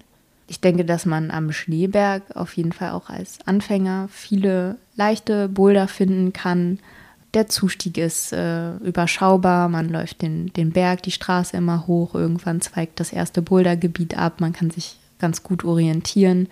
Äh, es gibt einen Campingplatz in der Nähe mhm. in Ostrov, wo man gut übernachten kann. Mhm. Es gibt äh, diverse tolle Restaurants im Umfeld, ja. ähm, sodass äh, das drumherum da auch wunderbar ist. Ja. Also ich denke, am Schneeberg kann man als Anfänger sehr gut auch was finden. Man findet aber auch im Barratal oder durchaus auch äh, in Modrin tolle Boulderprobleme. Okay. Zum Thema äh, Felsarten. Welche Felsarten hast du denn auf deinen Reisen jetzt schon beklettert und was sind denn die Unterschiede dazwischen? Äh, ich war bisher nur am Sandstein oder am Granit. Ja. Der Schneeberg ist Sandstein, Modrin ist Sandstein, Barratal auch. In mhm. Fontainebleau, das so mhm. auch eines der bekanntesten ja. Sandsteingebiete in äh, Italien, in, in Daone, in den Alpen. Das war Granit. Mhm. Magic Wood war auch Granit. Was die Unterschiede sind, dass es, es klettert sich halt anders. Also Sandstein ist weicher. Äh, ich weiß, dass ich nach äh, zwei Monaten Bouldern am Granit eben in der Schweiz und in Italien total überrascht war, wie anders es sich doch angefühlt hat, dann in Fontainebleau zu bouldern. Mhm. Das war mir vorher nie so richtig bewusst, dass es äh, ja, sich einfach auch anders anfühlt. Ähm, man hat am Granit schon eher kantigere mhm. Strukturen. Die Top-Outs sind durchaus auch mal, wenn man am Granit äh, bouldert, anders, weil man viel mehr halt diese Kanten hat, wo man gut rausklettern kann. Am Sandstein ist es dann oft auch oben sehr sloprig mhm. äh, und äh, die Top-Outs werden ein bisschen gruseliger. Ja. Äh, wenn ich das jetzt so verallgemeinern mhm. müsste. Ne? Es ist auch Granit ist nicht gleich Granit, Sandstein ist nicht gleich Sandstein, das wird mhm. man auch feststellen. Das ist dann schon immer regional auch nochmal ein bisschen anders. Manchmal hat man dann noch so Quarzeinschlüsse äh, in Da ohne beispielsweise, das ist eben Granit, ähm, gibt es total beeindruckende Quarzleisten, die dann noch mit äh, rausschauen, an denen man klettert. Die sind dann sehr scharf und leistig eben. Mhm. Das war übrigens bei mir auch ähm, so eine Erkenntnis gleich. Das erste Bouldergebiet, was ich ja mit meinem Freund besucht hatte, war am Harz und das ist halt schon sehr scharfer äh, Granitstein. Es wurde uns tatsächlich auch gesagt, dass es vielleicht nicht die beste Idee ist, als Anfänger da hinzufahren, aber wir dachten, ja, so schlimm kann es ja wohl nicht sein. Mhm. Ähm, und ich fand das sehr deprimierend. Also ich würde aus meiner Erfahrung auch eher sagen, wenn du das erste Mal rausfährst, nicht in ein Granitgebiet oder was würdest du sagen? Weiß ich nicht, was war denn frustrierend am, am Hart sozusagen oder an deinem Also ich fand, ich, fand es, ich fand es schon sehr hart an, an den Fingern und ich hatte ja noch nie die draußen Erfahrung gehabt. Das heißt, es mhm. war für mich alles erstmal neu und ähm, schwer, mich irgendwie darauf einzulassen. Und wenn dann gleich der Stein auch noch so ist, dass du eigentlich denkst, ähm, nee, kann ich, kann ich bitte irgendwas haben, was, was nicht so wehtut an den Fingern, dann äh, ja, ist das erstmal abschreckend. Wobei ich glaube, das ist eine Erfahrung, die man immer am Anfang erstmal draußen macht, mhm. dass äh, äh, auch Sandstein kann sehr scharf sein, mhm. auch sehr scharfe Leisten haben. Das fühlt sich anders an als an so schön ergonomisch geformten Griffen ja. in der Halle. Ja. Draußen, da klemmt man seine Finger halt schon auch mal noch in so eine kleine Mikroleiste mit rein. Das ja. ähm, hat man sowohl am Granit als auch am Sandstein. Mhm. Ich glaube, das ist einfach so grundsätzlich die Umstellung draußen am Fels zu bouldern oder ja. zu klettern. Also wir sind jetzt einmal durchgegangen, was wirklich wichtig ist beim draußen Bouldern, was man beachten muss und können jetzt auch direkt in die Bouldergebiete reingehen. Wenn man also all diese Hintergedanken im Kopf hat, wie man sich am besten draußen zu verhalten hat, wo kann man denn dann eigentlich hinfahren? Also welche Gebiete, die ihr jetzt besucht habt auf eurer Reise, fandest du sehr schön? Welche sind vielleicht auch für Anfänger geeignet? Vielleicht können wir einmal durchgehen. Du sagst, ähm, ja, was dir noch am ehesten äh, äh im Kopf geblieben ist als Besonderheit bei den einzelnen Gebieten. Ja, also gerade wenn ich an ein anfängerfreundliches Gebiet denke, dann ähm, fällt mir eben ähm, Valdaone ein, mhm. also dieses äh, wunderschöne verschlafene Tal in Norditalien. Mhm. Beeindruckend von der Natur mitten in den Alpen, hohe Berge, äh, die Straße schlängelt sich so entlang, kleine Dörfer links und rechts mhm. und wundervolle Boulderei ähm, an Granit. Mhm. Viele Sektoren, ein eher verträumtes Gebiet, noch nicht so viele Leute dort und eine sehr spannende ähm, ja, Perspektive, die die Gemeinde dort äh, für sich entdeckt hat. Äh, also sie haben den Outdoor-Sport ja für sich entdeckt oder als Tourismusziel erkannt mhm. und ähm, heißen alle Boulderer und Kletterer dort wirklich mit einer großen Herzlichkeit willkommen. Mhm. Vor allem für Anfänger ist da ohne interessant, weil die Gemeinde sozusagen entschieden hat, sie wollen gerade Leuten, die das erste Mal draußen bouldern gehen, den Einstieg möglichst leicht gestalten und haben einen der äh, Sektoren, einen der unteren Sektoren, das fängt dort so auf äh, 1000 Höhenmeter an, das ist deswegen auch ein Gebiet, was im Sommer durchaus interessant sein kann, weil es ein bisschen äh, kühler auch noch ist. Und ähm, den untersten Sektor La Plana haben sie zu einer Art äh, Boulder Park eingerichtet. Ja. Das kann man durchaus auch kritisch sehen. Also das heißt, sie haben äh, Fallzonen vor Ort geebnet, mit mhm. Mulch abgedeckt, größere Blöcke entfernt, die äh, in diesen Fallzonen im Weg waren, auch durchaus äh, den einen oder anderen Baum gefällt, sodass man dort ein Bouldergebiet hat, was so vom Sicherheitsaspekt her einen sehr guten Einstieg ermöglicht. Mhm. Kurze Zustiege, das ist äh, der unterste Sektor in Daone und das äh, schlängelt sich dann eben diese ähm, Talstraße immer weiter hoch äh, bis auf 1500 Metern, wo der oberste Sektor dann kommt, direkt auf einer Alm gelegen. Mhm. Esel und äh, Pferde und Kühe laufen dort an den Boulderblöcken vorbei. Es mhm. ist wirklich traumhaft schön. Das Interessante an äh, Daone ist, ähm, gerade wenn man auch so auf äh, den Aspekt schaut, äh, was für einen Impact wir eben als Boulderer dort auf die Natur auch haben, hat die Gemeinde eben proaktiv auch reagiert, indem sie auf den verschiedenen, ähm, äh, zumindest vorerst erstmal auf dem obersten Sektor einen Parkplatz eingerichtet haben für ähm, Boulderer und Kletterer, aber auch für Wanderer, die dort eben nächtigen wollen, äh, mit einem kleinen Toilettenhäuschen mit warmem Wasser, sozusagen eine tolle Infrastruktur mhm. geschaffen, damit Leute dort auch bleiben wollen. Haben auch die Bestrebungen, sozusagen diese Struktur mit den Toilettenhäusern auch noch auf den unteren Sektoren mit anzubieten, mhm. sodass eben immer mehr Leute dort auch in den Genuss kommen sollen, die Natur dort zu genießen. Mhm. Daune ist auch interessant, weil es äh, eine Nähe zu Arco bietet, also dadurch, dass man so um die anderthalb Stunden nur bis nach Arco fährt, ähm, kann man dort auch Seilklettern gehen, also sozusagen mhm. Bouldern und Seilklettern direkt miteinander verbinden. Äh, Arco ist bestimmt dem einen oder anderen auch ein Begriff. Weil dort ähm, auch ein World Cup ausgetragen wird dieses Jahr. Mhm. Genau, ähm, da in Arco findet der World Cup statt, im Leadklettern. Es gibt die Rockmasters, die mhm. in Arco auch stattfinden. Also es ist eine sehr kletteraffine Stadt. Genau, und man fährt eben anderthalb Stunden weiter und ist dann im verträumten Tal da ohne. Mhm. Das also äh, in den italienischen Alpen und dann äh, ging es weiter in die Schweiz. Ja, genau. Wir waren danach im Tessin in äh, Chironico. Das ist der italienischsprachige Teil der Schweiz. Auch ein wunderschönes Gebiet, ganz anders als in Daone, obwohl es auch Granit ist. Fässt sich der Granit aber ganz anders an. Es ist, mhm. Daone ist eher sehr weich vom Granit her. Mhm. Im Chironico, im Tessin, äh, war es im Vergleich doch schon etwas rauer. Ähm, es ist trotzdem auch dort äh, eine wunderschöne schöne Bergregion, also von der Natur her auch beeindruckend. Ähm, insgesamt doch aber sehr viel verblockter. Also Zustiege sind länger als äh, in Daone, wenn ich das jetzt einfach mal so eins zu eins vergleiche. Mhm. Verblockt heißt, dass eben unter den Boulderproblemen häufig auch noch vereinzelt Steine liegen, die man dann mit äh, Crashpads eben noch zusätzlich abdecken mhm. muss. Das heißt, man braucht durchaus mal ein Pad mehr, wenn man dort ist. So unter dem, dem Aspekt vielleicht ein klein wenig weniger anfängerfreundlich, aber ähm, trotzdem würde ich sagen, dass man natürlich auch äh, als Anfänger im Tessin äh, ganz viel tolle Kletterei entdecken kann. Okay. Ähm, dann äh, seid ihr weiter nach Magic Wood, was auch in der Schweiz ist. Das ist ja eine sehr Kann ich noch eine Sache ja. zum Tessin sagen, weil mir das jetzt auch so einfällt unter, äh, wie man sich ähm, im Vorfeld auch informieren kann oder wenn man mit Einheimischen ins Gespräch kommt. Im, im Tessin fand ich nämlich äh, eine sehr spannende Entwicklung. Das haben uns Einheimische eben erzählt, dass die Gemeinde vor Ort, dadurch, dass ja auch immer mehr Leute im Tessin zum Bouldern hinfahren, ähm, es gibt da verschiedene Parkplätze, je nachdem, in welchen Sektor man gehen möchte. Und auch in jedem Parkplatz hat die Gemeinde ein Dixie-Klo aufgestellt, sozusagen, mhm. um darauf zu reagieren, dass halt viele Leute how to shit in the woods ja, ähm, ja.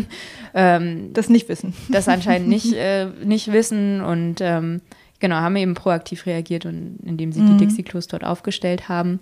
Im Tessin gibt es auch so eine andere Besonderheit, also ähm, das betrifft die Müllentsorgung. Das ist auch ganz interessant, das ist in jeder Region auch anders. Da muss man auch immer schauen, wie man seinen Müll äh, gut äh, entsorgt. In Daune ist das äh, auch zum Teil äh, schwierig. Man muss halt dann mit dem Auto in die Dörfer fahren und dort seinen Müll dann direkt an Müllplätzen entsorgen. Mhm. Wenn man das weiß, ist das gar kein Problem. Im Tessin ist das äh, geregelt über so rote Müllsäcke, die man in Supermärkten kauft. Mhm. Ähm, das heißt, es gibt dort äh, in den Bouldergebieten schon auch Müllcontainer, wo man alles entsorgen kann. Man finanziert das aber sozusagen, indem man diese Müllsäcke im Vorfeld in den Supermärkten kauft und dadurch halt das äh, Müllabfuhrsystem vor Ort finanziert. Ah, interessant. Ja. Dann ging es noch weiter nach Magic Wood. Ja, wir haben einen kurzen Abstecher nach Magic Wood gemacht, mhm. nur für ein paar Tage. Äh, ich war das erste Mal in Magic Wood.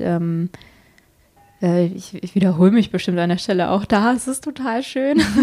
die Natur ist beeindruckend. Das ist ganz anders. Das Magic Wood ist ein kleines, kompaktes Gebiet. Also die Blöcke liegen alle dicht beieinander. Man geht in das Bouldergebiet von dem Campingplatz aus über so eine kleine Brücke, die über den Fluss führt, ist dann direkt im Wald drin und alles liegt sehr dicht beieinander. Dadurch hat man auch schnell das Gefühl, dass es sehr voll ist. Mhm. Unsere Magic Wood-Erfahrung war so ein bisschen ambivalent. Auf der einen Seite fanden wir es wirklich traumhaft schön, auch die ähm, Boulderei dort äh, einzigartig, auch Klettern am Granit. Äh, fühlt sich wieder ganz anders an, irgendwie leistig, kräftig, überhängend, mhm.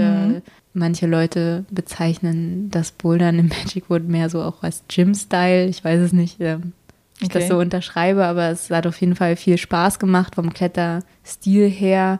Ambivalent war es aber, weil es einfach unheimlich voll war. Mhm. Klar, wir waren auch so ein bisschen wahrscheinlich zur Hauptsaison mit da. Wir haben das Wochenende auch noch mitgenommen. Der mhm. Campingplatz war rappelvoll. Äh, jeder Block war belegt. Dadurch, dass eben das Gebiet doch recht klein ist und man sich auch immer so direkt ausgesetzt ist, haben wir da schon auch eher unangenehme Erfahrungen zum Teil gemacht von wirklich großen Gruppen, die sich sehr laut verhalten haben. Die dann Musik, die Ghetto Blaster dabei ja, haben. Genau, die mhm. dann ihre Ghetto Blaster angemacht haben und ja, das war im Kontrast zu den Erfahrungen, die wir in Daone und im Tessin gemacht haben, ein kleiner Schock. Ja, ja. ja auch äh, das Thema Putzen, viele Leute, die eben ihre Griffe nicht sauber gemacht haben, dann einfach weitergezogen sind. Das hat sich irgendwie als Gesamtpaket in Magic Wood, als wir da waren, gehäuft, aber wir waren, wie gesagt, auch nur ein paar Tage da. Ansonsten und, ist es wirklich ein sehr schönes, äh, traumhaftes kleines mhm. Gebiet. Im Sommer natürlich auch interessant, weil ähm, auch höher gelegen, ähm, nicht ganz so heiß, schattig im Wald. Und ist das, was ihr da vorgefunden habt, dass es so voll ist und vielleicht auch ja, dort Leute unterwegs sind, die den Kodex dann vielleicht doch nicht so gut kennen und sich falsch verhalten. Ist es was, was man eigentlich in Fontainebleau auch vorfindet? Da wart ihr dann auch gewesen. Das ist ja auch so total bekanntes Gebiet. Sicherlich auch viele neue kommen da rein. Ist es ähnlich oder ist es in Fontainebleau wieder ganz anders? Jetzt fällt mir noch was zu Magic Wood ein. Ich erzähle okay, das gleich gerne daran. zu Fontainebleau. ähm, ich merke mir deine Frage, weil du ja auch ähm, noch mal wissen wolltest mit der Anfängerfreundlichkeit. Mhm. Wenn ich jetzt noch mal so an Magic Wood denke, dann mhm. man kann da natürlich auch gut als Anfänger hinfahren. Es ist allerdings eher ein Gebiet, wo Boulder-Probleme eher in höheren Graden interessant werden, so dass ich jetzt sagen würde, ich würde jetzt nicht unbedingt jemandem, der das erste Mal rausfährt, empfehlen, direkt nach Magic ah, okay. Wood zu fahren. Mhm. Man findet dort auch leichte Probleme, nicht, dass es die nicht gibt, aber so die Anzahl insgesamt äh, ist doch äh, geringer als jetzt mhm. in anderen Gebieten wie Daune oder eben Fontainebleau. Mhm. Jetzt äh, können wir da nochmal den Bogen wieder schlagen. Ähm, ja, Fontainebleau, Fontainebleau und ähm, äh, überlaufende Gebiete, da gibt es natürlich alles. Also Fontainebleau ist ja endlos als Bouldergebiet. Ich mhm. habe nur das Gefühl, man kann ein Leben in Fontainebleau verbringen und hat immer noch nicht alles gesehen. Ja. Ähm, es gibt natürlich so die großen Klassikergebiete in Fontainebleau, die sehr voll werden, gerade auch am Wochenende eben mhm. sehr voll werden. Ich denke da so an Bacuvier, an Isatis, mhm. wo man dann vielleicht auch einfach, äh, wenn man die Zeit hat, sich sagen kann, wenn jetzt Wochenende ist und ich, äh, ich will bouldern gehen, dann suche ich mir vielleicht ein Gebiet raus, was ein bisschen weniger bekannt ist ja. und dann verläuft es sich auch gleich wieder. Also man hat nicht so diesen Moment, wie ihn, wie ihr den in Magic Wood erlebt hat. Den muss man nicht erleben, in Fontainebleau kann man aber. Den kann man definitiv in Fontainebleau erleben. Ähm, ich denke gerade so zu Ferienzeiten oder so Ostern ist es wirklich sehr voll auch in Fontainebleau. Und äh, wenn man sich die Zeit nimmt, sich auch mal Gebiete rauszusuchen, die ein bisschen abgelegener sind, vielleicht äh, mit einem Zustieg, der ein paar Minuten länger dauert, dann muss man das auf keinen Fall dort haben. Mhm. Und ich würde das auch jedem empfehlen, in Fontainebleau sich äh, auch andere Gebiete anzuschauen und eben nicht nur in die großen Klassikergebiete zu gehen, die natürlich auch dementsprechend schon abgenutzt sind, wo äh, wenn man jetzt an den Elefanten denkt, wo der Sandstein auch sehr fragil eben mhm. mittlerweile ist, ähm, da kann man auch einfach in andere Gebiete fahren mhm. und hat genauso tolle Boulderei. Genau. Und in, in diesem äh, Elefantgebiet ist es ja auch so, dass dieser Felsen, nachdem das Ganze benannt wurde, inzwischen abgesperrt wurde, weil das schon so brüchig geworden ist. Genau, durch Erosion ja. bedingt äh, haben sie den äh, großen Elefanten gesperrt. Wir waren noch da, als mhm. er noch zugänglich ja. war und dann irgendwie Oktober war das dann, haben sie ihn genau. gesperrt. Mhm. Äh, das ist äh, natürlich zum Teil auch äh, natürliche Erosion, aber es liegt natürlich auch daran, dass viele Menschen dort auch bouldern gehen und äh, ich glaube, er ist von innen einfach mit der Zeit hohl geworden genau. auch und die Gefahr bestand, dass er umfallen könnte. Mhm. Das zu Fontainebleau. Möchtest du noch was dazu hinzufügen? Ja, zu Fontainebleau. Es gibt ähm, so viele Boulderführer für Fontainebleau, dass man da wirklich eine große Palette hat, sich mhm. zu informieren. Es gibt äh, in Fontainebleau auch äh, eine ganz tolle Homepage, äh, das ist Blue Info, mhm. wo man auch viele Informationen zu ähm, kleineren Gebieten bekommen kann, ähm, auch mit äh, Beschreibungen, wie man dorthin kommt, dass man da wirklich die volle Palette an Möglichkeiten hat. Mhm. Ja, also ich muss selber auch sagen, ich war auch äh, in Fontainebleau sehr begeistert davon, wie groß das Gebiet ist. Zum Teil kannst du es auch irgendwie gar nicht fassen. Manchmal fährt man ja auch ein ganzes Stück aus dem Wald raus und denkt, okay, das war es jetzt schon. Er fängt wieder ein Waldstück an, wo wieder was zu bouldern ist. Mhm. Und auch der Besitzer von dem, von dem Jeet, wo wir geschlafen haben, der hat halt auch gesagt, der ist schon seit Ewigkeiten in Fontainebleau, der lebt dort und der findet immer wieder was, was er noch nie gesehen hat. Also das ist schon ziemlich mächtig dort. Ja, es wird auch permanent immer noch was Neues erschlossen. Also mhm. Also es, es wächst halt weiter. Ja. Ja. Ja, das ist schon recht faszinierend. Ähm, vielleicht, um noch äh, was abzuschließen, weil du warst ja auch schon in Schweden, beziehungsweise so im, im Norden Bouldern. Was mochtest du da am liebsten? Das vielleicht noch äh, als Abschluss, um die Bouldergebiete ähm, einmal durchzugehen. Schweden ist wieder ganz anders. Mhm. Also es ist nochmal ein Thema für sich. In Schweden gibt es so zwei bekanntere Bouldergebiete. Das ist, ähm, ich hoffe, ich spreche das jetzt richtig aus. Das ist äh, Sugarkohl. Mhm. Das wird Kjuge geschrieben, ne? Ja. Ich spreche kein Schwedisch, deswegen äh, verzeiht mir das an der Stelle, wenn ich es falsch ausspreche. Das ist äh, relativ südlich noch in der Nähe von Malmö, ein ganz kleines und feines Gebiet um einen Hügel herum. Äh, es hat so diese Bullabü-Atmosphäre ja. mit einem kleinen Café auch. Äh, morgens äh, kommt immer ein, manchmal ein älterer Herr oder eine ältere Dame mit so einem kleinen Wagen ähm, mit ganz vielen Pflanzen drauf in das Bouldergebiet mhm. gefahren und dann kann man sich äh, gegen einen kleinen Ovolus dort Pflanzen kaufen. So kleine Setzlinge sind das. Das ist irgendwie unheimlich niedlich dort. Ja. Dann gibt es Westerweg, ein bisschen ähm, weiter nördlich an der Küste direkt gelegen, ist bekannt, weil dort auch internationalere Kletterveranstaltungen schon waren oder ähm, internationale Kletterer äh, hingereist sind auch ein ganz feines Gebiet. Ansonsten ist das in Schweden häufig so, dass man die Blöcke im Wald sucht. Also ich habe viel Zeit in Schweden damit verbracht, äh, durch den Wald zu rennen und ähm, überhaupt was zu finden und einzelne Blöcke zu finden und um dann auch häufig festzustellen, dass äh, schon lange niemand mehr da war und mhm. äh, sie vollkommen vermoost sind. Ja. Ähm, also ich fand es auch immer toll und es waren immer äh, abenteuerliche Unternehmungen, aber es ist eben ganz anders, als wenn man in so ein großes Gebiet wie Fontainebleau mhm. fährt oder auch die anderen Gebiete, wo wir jetzt auf unserer längeren Reise waren. Okay. Wir waren auch mal bouldern auf äh, der Inselgruppe in Åland. Das ist äh, zwischen Schweden und Finnland, mhm. gehört aber zu Finnland. Das ist äh, roter Granit, wunderschönes Gebiet, eben auf so kleinen Inselketten. Mhm. Sehr lange Zustiege zum Teil, also da sind wir schon 40, 45 Minuten in die Bouldergebiete reingelaufen mhm. und man kann auch noch weiter reinlaufen. Wieder ganz anders, eben direkt am Wasser und dieser rote Stein leuchtet. Mhm. Äh, sehr viel kantige Kletterei im Überhang. Da gibt es auch viel zu entdecken. Ja, Okay, das also die verschiedenen Bouldergebiete, die du gesehen hast. Hast du vielleicht abschließend irgendwie sowas, was du sagen kannst, okay, ähm, das ist so das Schönste, was mir bisher draußen beim Bouldern passiert ist?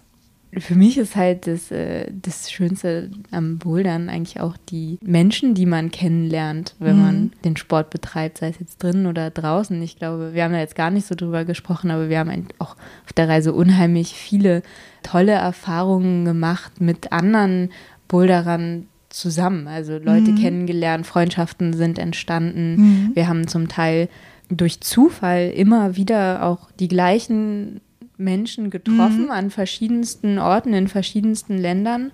Ähm, und das hat irgendwie mir schon auch das Gefühl gegeben, so ein kleines bisschen überall zu Hause zu sein. Ja. Oder überall eben vertraute Gesichter wiederzusehen. Das würde ich jetzt so als äh, eine total positive Erinnerung ja, das klingt anführen. Gut. Wunderschöne Sache. Ähm, ich habe dir ja schon von meinen Hörerfragen erzählt. Ich würde gerne einmal noch über die Hörerfragen drüber gehen und gucken, ob wir jetzt wirklich etwas unbeantwortet noch haben. Und dann äh, mal schauen, ja, was, was wir da noch machen können. Also wir haben schon darüber geredet, äh, wie man am besten so eine Reise plant und Gebiete findet. Da gibt es halt Guides für. Das ist auch eine gute Zusammenfassung, das jetzt so zu machen. Mhm. Ähm, dann haben wir auch gesagt, ja, auch wenn du gerade erst angefangen hast mit dem Bouldern, kannst du eigentlich auch schon rausgehen. Es gibt ja auch leichte Routen draußen und wir haben auch gesagt, welche Gebiete vielleicht für Anfänger interessant sind. Auch die Frage, kann ich da äh, auch rausgehen ohne jemanden, der schon mir was zum Gebiet sagen kann? Kann man machen, ist aber eigentlich ein bisschen besser, wenn du mit jemandem da reingehst, der das Gebiet kennt, der vielleicht auch weiß, wie man sich am besten draußen verhält. Ähm, das macht schon Sinn Genau, Definitiv. einfach jemanden ansprechen und mal genau. fragen, ob man mitgenommen mhm. werden kann. Ähm, die meisten ja machen das, glaube ich, gerne. ja. Definitiv. Ähm, dann gab es auch so ganz einfache Fragen wie, äh, wie komme ich an ein Crashpad? Also wahrscheinlich auch meinte er, dass man sich nicht gleich eins kauft, sondern ah. Man kann sich Crashpads ausleihen, zum Beispiel in Boulderhallen. Viele Hallen bieten das als Service mittlerweile mhm, an. Das genau. ist ganz unkompliziert. Mhm. Ähm, also kann man sich einmal da einfach eins borgen fürs Wochenende oder für eine Woche. Oder man ähm, fragt irgendwie in seinen Bekanntenkreis mal rum, ob man mhm. sich ein Crashpad da borgen kann. Genau. Und spätestens, wenn man feststellt, dass man äh, selber häufiger rausfahren will, dann ist der Zeitpunkt gekommen, sich sein eigenes genau. Crashpad zu kaufen. Definitiv. Aber was ich auch schön fand, zum Beispiel das Jeet, wo wir waren in Fontainebleau, da haben die Crashpads auch direkt mit verliehen. Also mhm. wir sind mit dem Zug gefahren, also wir hatten auch keine Lust, unser Crashpad mit dem Zug mitzunehmen und waren dann ganz froh, dass wir uns da direkt eins ausleihen konnten. Ja, genau. Wenn jetzt die Reise mal irgendwie weiter weggehen soll, kann man sich da ja auch immer im Vorfeld informieren, mhm. wo man dann äh, vor Ort vielleicht auch eine Boulder- oder Kletterhalle hat mhm. oder einen Kletterladen. Äh, die äh, verleihen auch häufig Crashpads. Äh, in Fontainebleau ja. ist das auch so, dass man an diversen Orten sich Crashpads ausleihen kann. Da muss man sich dann einfach vorher einmal schlau machen, mhm. ähm, wo man das vor Ort machen kann und auch immer gucken, äh, was sind das dann für Crashpads? Nicht, dass äh, manchmal sind, die dann auch schon ein bisschen älter, dass man eben mhm. guckt, dass man dann Gutes auch sich ausleihen kann. Was sozusagen nicht schon so dünn ist und so irgendwie so oft komprimiert wurde. Ja, genau. genau. Irgendwann ist so die Haltbarkeit von dem Crashpad mhm. natürlich auch dann vorbei. Ja, definitiv. Also Crashpad wissen wir, dass wir Schuhe dabei haben müssen, wissen wir auch, dass wir eine Bürste dabei haben sollten, wissen wir inzwischen, um äh, unsere äh, Spuren vom Felsen wieder zu entfernen. Ähm, ihr selber hattet auch, als ich mit euch unterwegs war, halt tatsächlich auch schon diese, diese langen Bürstenstäbe, wie nennt man denn das? So eine Startbürste, so, so eine Startbürste du, dabei, damit Teleskop. auch wirklich, genau, das ist auch sehr praktisch. Was ich zum Beispiel auch damals ganz interessant fand, ist, dass ihr auch immer noch ein paar Schuhe mit dabei dabei hattet, wo ihr dann immer wieder äh, reingewechselt seid. Und ich hatte die ganze Zeit meine Kletterschuhe an da draußen, die dann irgendwann sehr kalt und nass wurden. Das war auch nicht so schön. Und ihr habt eure Schuhe dann immer, wenn ihr nicht gebouldert habt, unter eurer Jacke so versteckt, damit die warm bleiben. Das fand ich auch so einen ganz guten Lifehack dann, weil ich hatte nasse Füße und ihr nicht, weil ihr gut vorbereitet wart. Das habe ich gar nicht mitbekommen, dass du nasse Füße hattest. Ja. Also äh, wir waren ja auch wirklich bis in den Beginn des Winters äh, jetzt draußen bouldern. Zum Teil waren das dann auch ja noch nicht Minusgrade, aber schon gerade so um den Gefrierpunkt. Äh, und das stimmt. Also dann packe ich mir meine Schuhe immer unter die Daunenjacke, mhm. dass sie so ein bisschen warm bleiben. Genau. Ähm. Das hatte übrigens auch noch eine, eine Hörerin als Frage. Ähm, wie hält man sich dann am besten draußen warm, wenn man bouldert und es ist schon irgendwie Herbst oder sogar Winter? Ja, auf jeden Fall warme Sachen einpacken. Ähm, eine Daunenjacke oder eine mhm. warme Jacke ist auf jeden Fall äh, sehr wichtig, wenn man draußen ist. Ähm, sich viel zu bewegen, in Bewegung zu bleiben. Ja, warmen Tee einpacken, das mhm. könnte man auch noch machen. Ja, es bouldern ja auch wirklich viele Menschen selbst äh, im Winter draußen, weil, weil man dann besonders gut Grip hat. Definitiv ist so die, die Reibung am Fels besser, wenn es ein bisschen äh, kühler ist. Mhm. Ähm, man kann auch trotzdem bouldern, wenn es warm ist, aber. Äh, es hat alles seine Vor- und Nachteile. genau. Ähm, so, der, der Kater läuft hier über unseren Tisch und über unser Equipment rüber. Also, Crashpad-Schuhe, abgehakt. Crashpad-Schuhe ähm, und ich sage es aber einfach nochmal. Ja. Und die Shitschaufel sozusagen ja. gehört halt auch ins Gepäck und definitiv auch ähm, eine Plastiktüte, dass man seinen Müll einsammeln kann. Ja. Das sind die wichtigen ähm, Sachen. Genau, Sachen, neben den, dem Kletterequipment sozusagen immer noch daran zu denken, was muss ich eigentlich noch in meine Tasche packen, damit ich eben dann in der Natur auch äh, alles wieder einsammeln kann. Mhm. Eine äh, Hörerin hat auch noch gefragt, ähm, daneben, dass es halt eine wirklich schöne Sache ist, draußen an der frischen Luft zu klettern, was findest du, ähm, sind so die Downs oder die deprimierenden Sachen, die draußen passieren können? Weiß ich nicht, wenn man sein Projekt vielleicht nicht schafft mhm. oder am Topzug fällt. Ähm, vielleicht sowas. Wobei, ähm, dann schafft man es vielleicht im nächsten Go. Ja. Ja, deprimierend, wie gesagt, ist es halt, wenn man größere Gruppen sieht oder Menschen sieht, die draußen den, den Sport, unseren tollen Sport mit einer großen Leidenschaft auch machen und sich eben nicht äh, vorbildlich äh, verhalten, irgendwie ihre Tickmarks nicht mhm. wegmachen, ihren Müll liegen lassen, irgendwie laut sind, die Wege zuparken, also all das, worüber wir schon gesprochen haben, das sind für mich schon wirklich deprimierende Erfahrungen, mhm. einfach weil ähm, unsere Verantwortung als äh, Boulder- und Klettergemeinschaft ist, äh, da einen respektvollen und guten Umgang, vorbildlichen Umgang zu haben. Mhm. Zum Thema Spotten äh, noch eine Frage von einem Hörer oder Hörerin. Hast du schon mal eine Erfahrung gemacht, wo das Spotten wirklich wichtig war für dich? Ja, ganz oft. Ja. Also draußen gut gespottet zu werden, finde ich schon sehr wichtig. Mhm. Also das heißt halt äh, spotten, ne? Das heißt halt auch, dass du mit Leuten unterwegs bist, die auch mit darauf achten, dass die Crashpads gut liegen, mhm. ähm, gegebenenfalls auch die Crashpads nochmal verschieben, weil genau. wenn man höher kommt, man nochmal woanders äh, hinfallen würde als irgendwie am Anfang des Boulder-Problems ähm, und da sozusagen wachsames Auge mit haben, aber schon auch eben so spotten, dass wenn man von weiter oben fällt, ja, man eine möglichst weiche Landung hinlegt. Und würdest du sagen, ein Boulderer darf nur so und so viel schwerer als der Spotter sein, dass er ihn auch, äh, also dass er auch gehalten werden kann? Gibt es da irgendwie eine Gradzahl? Eine, eine Regel gibt es da, glaube ich, nicht, aber es ist natürlich schon ein Unterschied, wenn ich jetzt äh, äh, Robert gespottet habe mhm. draußen, ist das schon auch für mich zur physischen Herausforderung zum Teil geworden. Also gerade wenn er von oben gefallen ist, ihn dann noch gut zu catchen ja, da ist dann viel Kraft mit im Spiel. Das muss man schon auch mitbedenken. Ja, aber man kann ja zum Beispiel auch jemanden zu, zu zweit spotten in solchen Situationen.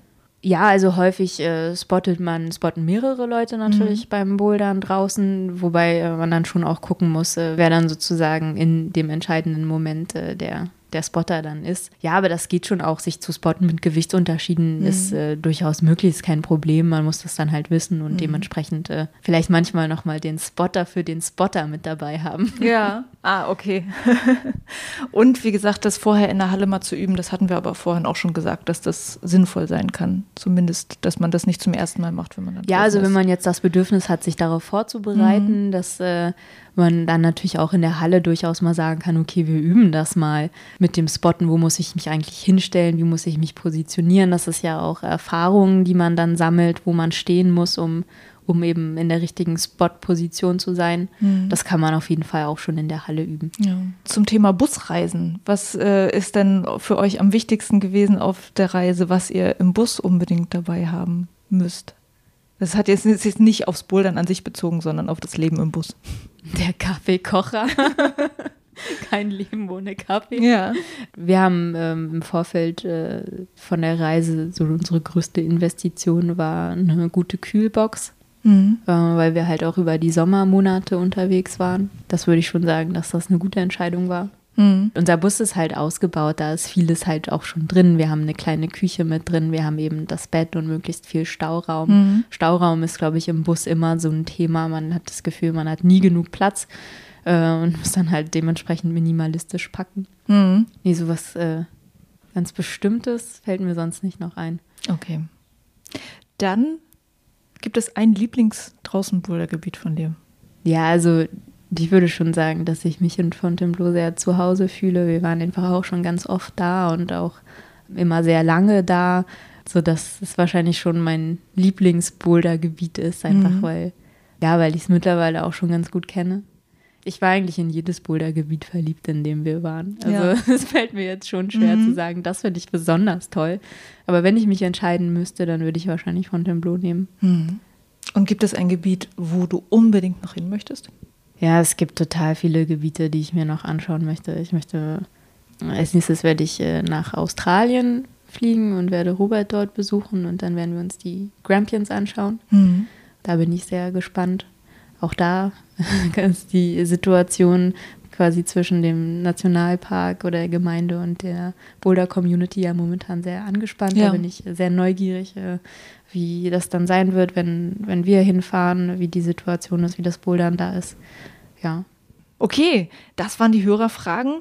Und äh, zum Schluss stelle ich immer noch die Frage, die ich allen ähm, meinen Interviewgästen stelle. Und zwar ist es, ähm, kannst du mir drei Dinge nennen, die, die dich zu einer besseren Boulderin gemacht haben? Okay, drei Dinge, die mich äh, besser gemacht haben als Boulderin. Ähm, ich würde sagen, einfach viel Bouldern zu gehen und viele verschiedene Boulder-Probleme immer auszuprobieren. Also möglichst vielseitiger Kletterer sein zu wollen und sozusagen auch den Style, der einem vielleicht nicht so liegt, äh, trotzdem immer mal wieder auszuprobieren. Spaß am Bouldern haben und äh, mit vielen tollen motivierenden Leuten zusammen bouldern zu gehen. Okay. Waren das drei Punkte? Das waren drei Punkte. Du hast alles richtig gemacht. Herzlichen Glückwunsch. Stella, dann danke ich dir, äh, dass du mit mir dieses Interview gemacht hast, obwohl, äh, wie gesagt, du äh, ja da vorher dachtest, so, es ist sehr schwierig, eben weil das draußen wohl dann auch nicht ganz unproblematisch ist, was Naturschutz und das alles angeht. Äh, ich danke dir auf jeden Fall, dass du uns deine Einblicke gegeben hast und dass du auch nochmal genau über diese Guidelines äh, geredet hast, wie man sich am besten draußen verhält. Also vielen Dank. Ja, gerne, immer wieder gerne. Das war Stella Louise Rosier im Binweg Bouldern Interview über das Thema Outdoor Bouldern. Vielen Dank, Stella, dass du dein Wissen mit uns geteilt hast. Stella hat mir auch noch viele Links geschickt von Seiten, auf denen du dich noch weiter informieren kannst. Die verlinke ich dir in den Show Notes zu dieser Podcast-Folge. Und übrigens ein Tipp, der auf der Aufnahme nicht mit drauf ist, aber darüber haben Stella und ich später noch geredet. Wenn du neu bist beim Draußenbouldern und deine ersten Blöcke raufklettern willst, dann schau vielleicht schon vorher einmal um den Block herum, ob du auch easy wieder runterkommst. Es kann nämlich als Anfänger echt hart sein, wenn du dann zwar auf den Block raufgekommen bist, aber oben merkst, dass du dich einfach nicht traust, runterzuspringen oder abzuklettern.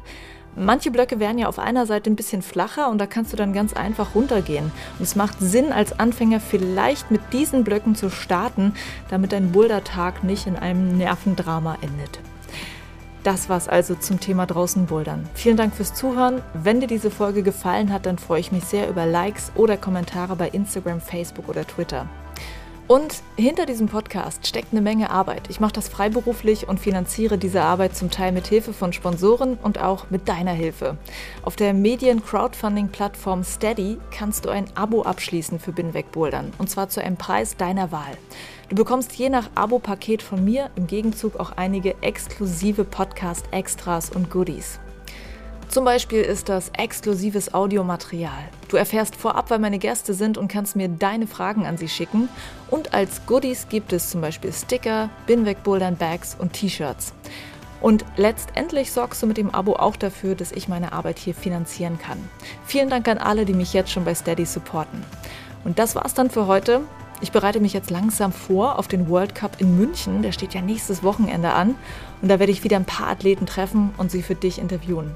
Und ich freue mich wie immer mega doll auf München und vielleicht sieht man sich ja dort. Juliane mein Name und ich bin wegbouldern.